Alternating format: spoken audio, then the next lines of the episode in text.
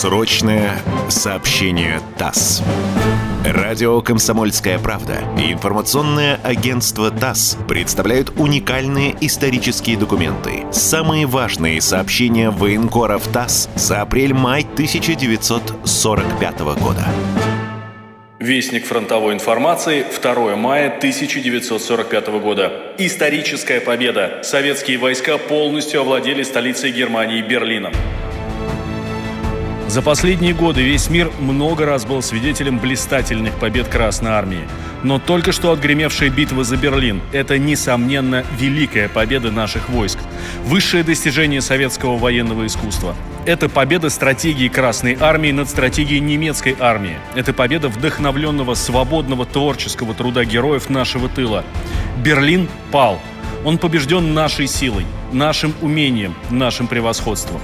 Немцы годами готовились к защите своей столицы. В последнее время бесчисленные приказы фюрера, германской главной ставки, больших и малых немецких генералов и командиров боевых групп твердили одно и то же. Берлин может обороняться годы. На помощь Берлину придет вся Германия. Русские были в Берлине дважды. Они никогда больше в нем не будут. Берлин – крепость, которая никакая сила не одолеет.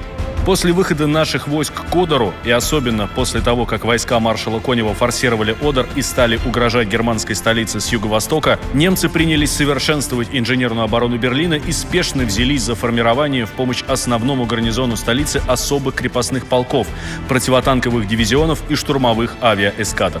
Все части берлинского гарнизона были прикреплены к определенным секторам обороны.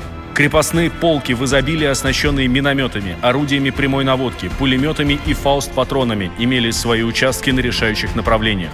Противотанковые дивизионы закрывали своими пушками все магистрали. Штурмовые авиаэскадры, базировавшиеся в пригородах, получили в виде особого исключения право снаряжаться горючим и бомбами без всяких норм и должны были бомбить наши войска на подступах к Берлину. Немецкое командование считало оборону Берлина неуязвимой. Захваченный в плен всего несколько лет назад в пригороде в Мариенфельде один из строителей обороны Берлина, майор Отто Курзец, инженер по специальности, заявил на допросе «Оборона Берлина непроходима». Сегодня весь мир еще раз наглядно убедился в возможности Красной Армии. Сейчас, по следам ожесточенных боев, еще нельзя рассказать о всех деталях битвы за Берлин в целом. Для этого пришлось бы объездить все дороги наступления, пройти по всем улицам и дворам города, побывать в десятках крупных и мелких штабов, поговорить с тысячами воинов, офицеров и бойцов, ибо каждый из них по-своему решал возникавшие перед ним задачи. Но в общих чертах, во всей своей четкости, стройности и красоте операция по взятию Берлина ясна и теперь.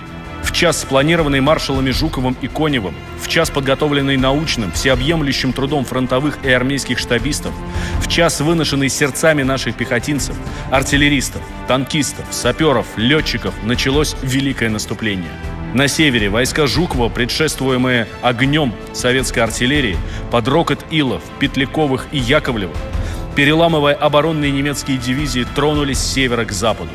На юге войска Конева с таким же сопротивлением форсировали Нейса и Шпрее и двинулись к Эльбе.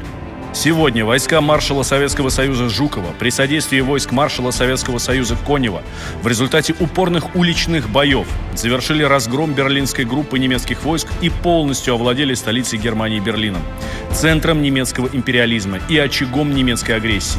Вражеский гарнизон, оборонявший столицу Германии во главе с начальником обороны Берлина, генералом от артиллерии Вейдлинг и его штабом, сегодня в 15 часов прекратил сопротивление, сложил оружие и сдался в плен.